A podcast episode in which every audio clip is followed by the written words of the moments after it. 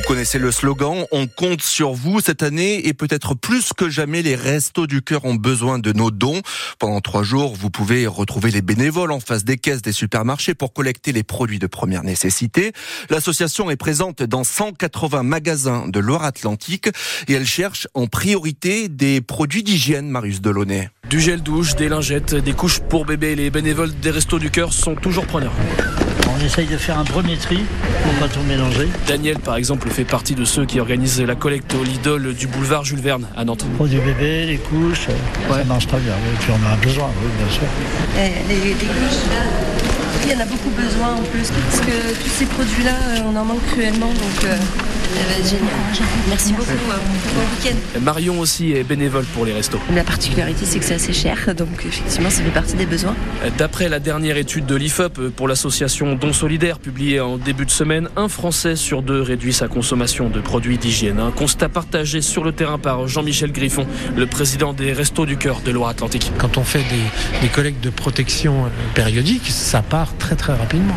Ça fait pas partie du budget, enfin ils peuvent pas se permettre de, de consacrer du budget à ce genre de produits qui sont très chers. Et toujours selon l'étude de l'IFOP, ce sont les jeunes, les 18-24 ans qui sont les plus touchés. Un quart d'entre eux renoncent à acheter du shampoing faute d'argent. La collecte des restos, c'est jusqu'à dimanche et ce soir, les enfoirés qui font leur show, c'est à partir de 21h10 sur TF1 et c'est bien évidemment en partenariat avec France Bleu. À Clisson, l'incendie d'une partie d'un supermarché Lidl en tout début d'après-midi, le feu serait parti de la chambre froide du magasin. Heureusement, les portes coupe-feu ont empêché les flammes de se propager. Clients et salariés sont tous sortis à temps.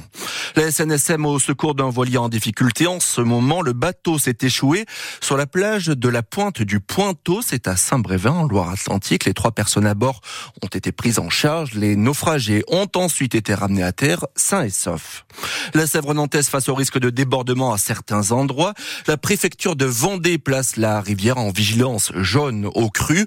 Cela fait suite aux plus importants de ces derniers jours et au risque de montée des eaux rapides dans certains secteurs. Les fournisseurs de lait vont être mieux payés, ils vont être rémunérés à un tarif plus juste. Le géant Lactalis et ses fournisseurs annoncent la signature d'un accord cet après-midi.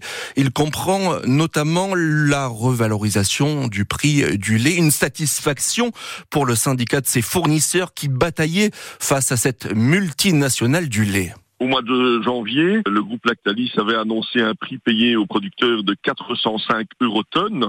On est à 425, donc c'est une revalorisation de 20 eurotonnes. C'est 2 centimes le litre. Au bout de l'année, ça commence à compter. Ça faisait euh, pratiquement trois mois que nous mettions la pression sur le groupe Lactalis pour qu'il revienne à la raison. On ne comprend pas comment ils, ils n'ont pas compris cela plus tôt. Alors je, je crois qu'au début des négociations, la, la demande des producteurs, on était plutôt à 44 centimes, on est à 42,5. C'est pas suffisant, mais c'est une grosse avancée et ce qui compte pour nous maintenant, c'est surtout l'application pleine et entière de la loi Egalim. La vigilance de Ghislain de Viron, le vice-président de la Fédération nationale des producteurs de lait sur France Bleu Loire-Océan ce soir.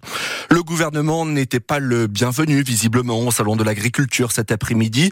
Deux ministres ont été pris à partie dans les couloirs de la première ferme de France.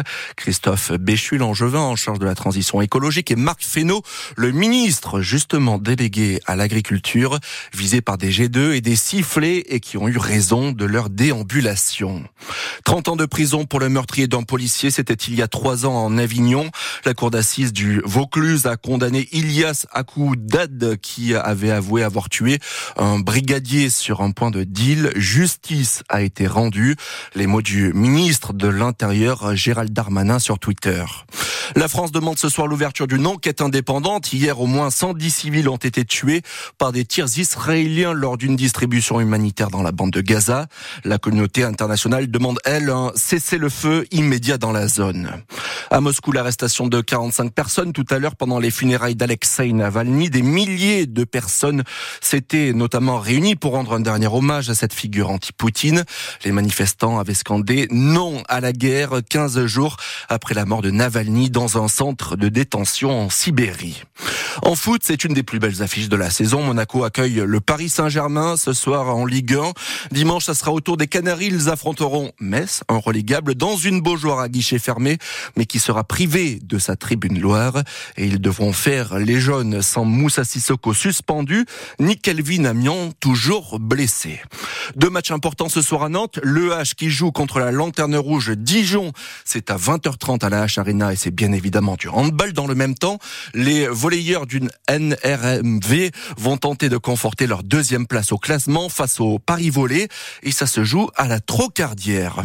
Et puis cette histoire qui se termine sacrément bien. Après avoir parcouru 800 km, Maya, un chat perdu dans l'Hérault, a atterri chez une dame de Saint-Brévin. Incroyable dénouement pour Marco, un chauffeur routier du nord de la France qui était séparé de son Maïkoun depuis deux mois. Ça s'est passé euh, en pleine nuit. Moi, je m'étais arrêté au restaurant routier euh, Le Relais du Soleil à Saint-Jean-de-Védas. J'avais pris mon repas et puis quand je suis remonté dans le camion, euh, j'ai mal euh, coupé le contact. Et ça fait que la nuit, elle a dû monter sur mon siège passager. Elle a passé sa tête en dessous des rideaux, entre les rideaux et la vitre, côté passager. Elle est restée appuyée avec sa patte sur le, les vitres. Et la fenêtre s'est ouverte en grand, puis elle, elle s'est échappée par là. Désespéré, je suis remonté dans le camion, mais j'ai ouvert mes rideaux et j'ai ouvert mes deux vitres en grand. Et après, j'ai plus de son, plus d'image. Donc, à mon avis, qu'elle a fait, c'est qu'elle a sauté dans une remorque, elle a réussi à grimper dans une remorque et elle s'est retrouvée à côté de Pornic, à Saint-Brévin-les-Pins. Et c'est une dame, en sortant sa voiture de garage, elle a vu un chat rentrer dans son garage. Elle était voir ses voisins qui, eux, ont récupéré euh, Maya et ils ont été euh, chez euh, le vétérinaire qui l'a identifié. On vous raconte cette histoire incroyable sur notre site internet francebleu.fr